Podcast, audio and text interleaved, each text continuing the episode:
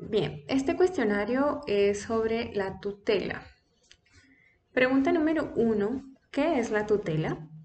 La tutela es ese derecho de representar legalmente al menor o incapacitado en todos los actos de la vida civil, administrar sus bienes y con la obligación de alimentarlos, educarlos, cuando el menor o incapaz no esté sujeto a una patria potestad. Importante, ¿no? La tutela es cuando el menor o el incapaz no está sujeto a una patria potestad, eh, entonces se cubre todas las necesidades que tendría que hacer la patria potestad al menor. ¿En qué casos procede la tutela? Uno, cuando el menor no se halle bajo la patria potestad, o sea, no tiene padres, ¿no? O los padres, pues, o son muy malos y se los han quitado, etc. Segundo, el mayor de edad que hubiese sido declarado en estado de interdicción y no tuviera padres. Básicamente es eso. ¿Quiénes son los sujetos de la tutela? En este caso existen tres sujetos. El primero es el tutor. El tutor es el representante legal del menor o del incapacitado. ¿sí? El segundo es el protutor.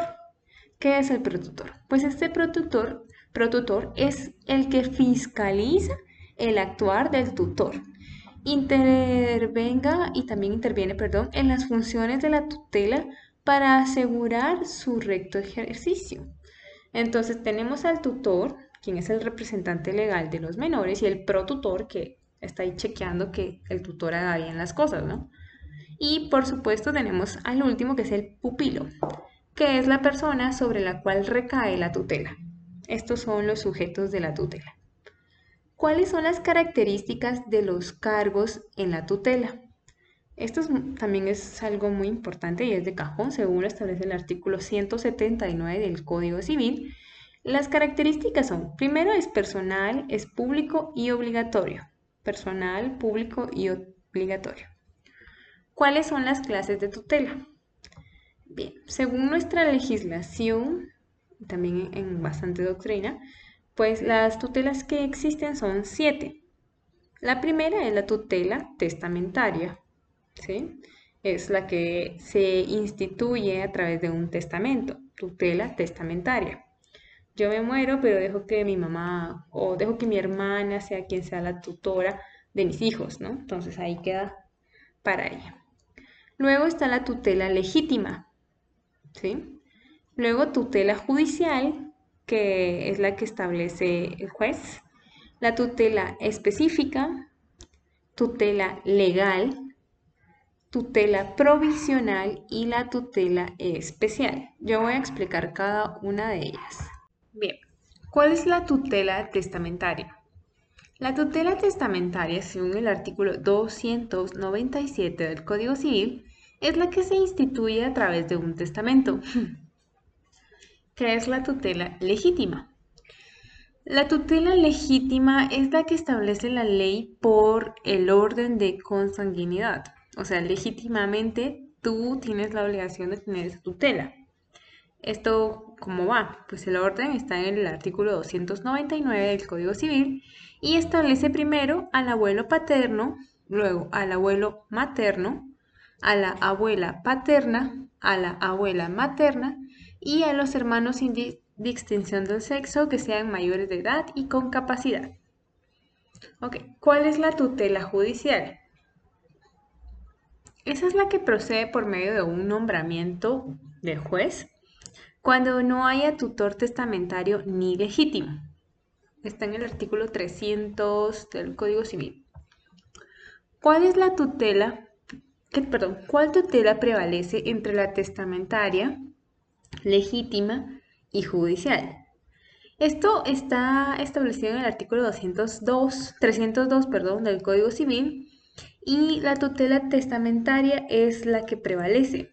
Esto porque si el menor o el incapacitado tiene un tutor legítimo o judicial y apareciere el testamentario, entonces se, se transferirá inmediatamente al testamentario la tutela.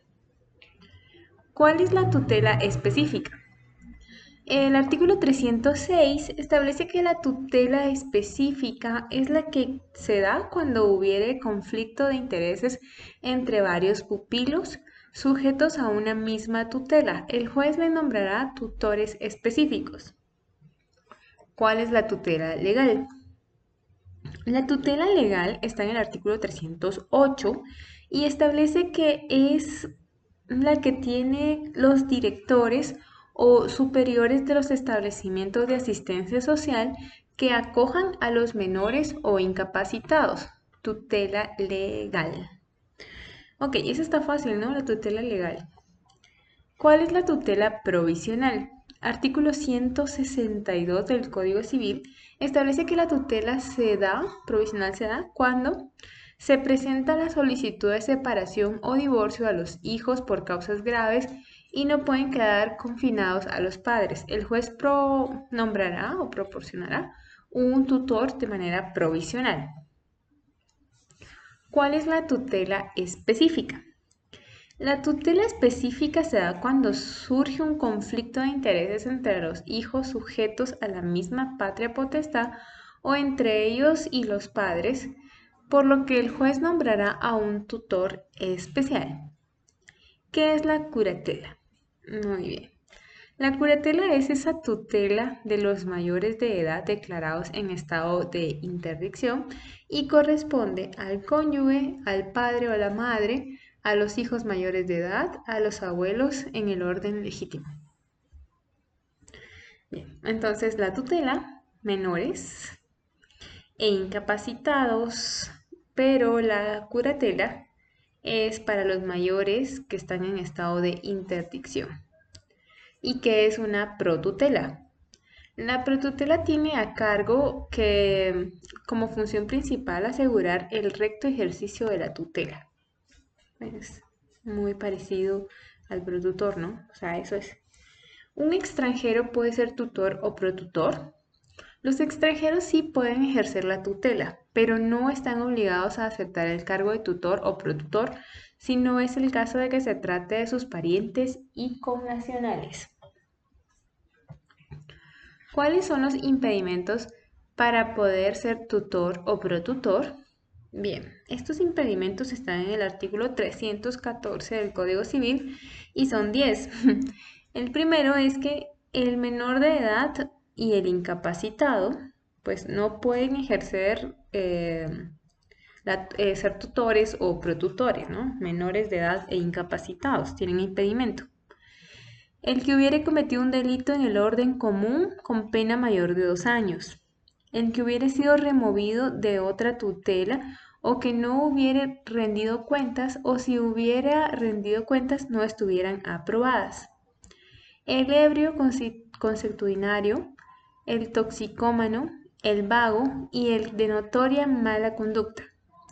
El fallido o concursado mientras no haya obtenido su rehabilitación el que tenga pendiente litigio propio o de sus ascendientes, descendientes o cónyuges con el menor o incapacitado. El que ha perdido el ejercicio de la patria potestad o la administración de sus propios hijos. El acreedor o deudor del menor. El que no tenga domicilio en la República. El ciego y el que padezca enfermedad grave, incurable o contagiosa. Bien. ¿Cuándo puede ser removido el tutor y protutor de su cargo?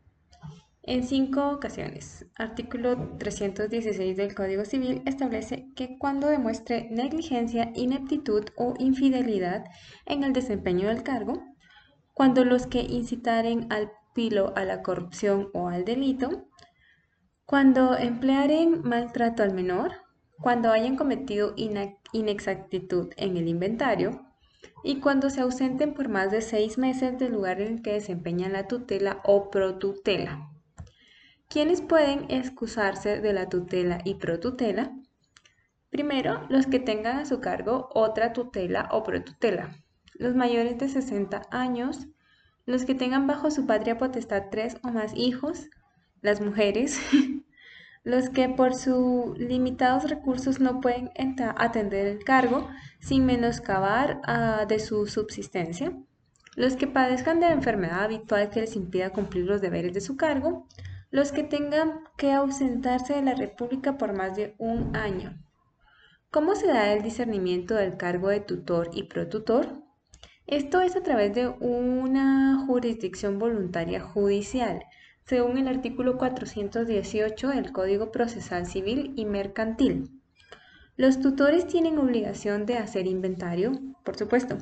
Según el artículo 320 del Código Civil, el tutor procederá a hacer inventario y avalúo de los bienes del menor o incapacitado dentro de los 30 días siguientes a la aceptación del cargo.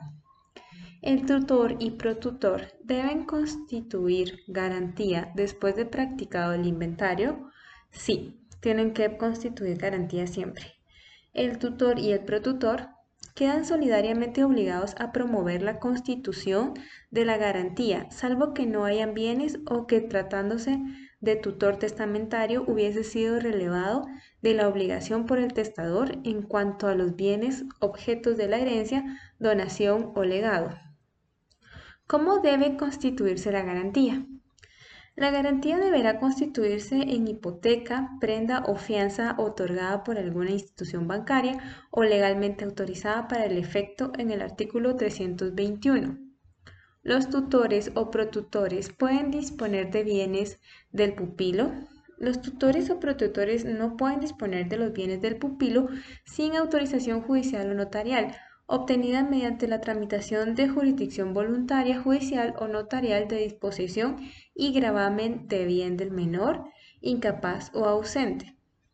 ¿Cuál es la retribución de la tutela? La tutela y protutela dan derecho a una retribución que se pagará anualmente y que no bajará del 5% ni excederá del 15% anual de las rentas y productos líquidos del de los bienes del pupilo. ¿Cuándo deberá rendir cuentas el tutor? De manera anual, al concluir la tutela o el cese de su cargo. ¿En cuánto tiempo se da la prescripción de las acciones u obligaciones que recíprocamente corresponden al tutor y al expupilo por razón de ejercicio de la tutela? A los cinco años de concluida la tutela. Y eso es todo. Bye.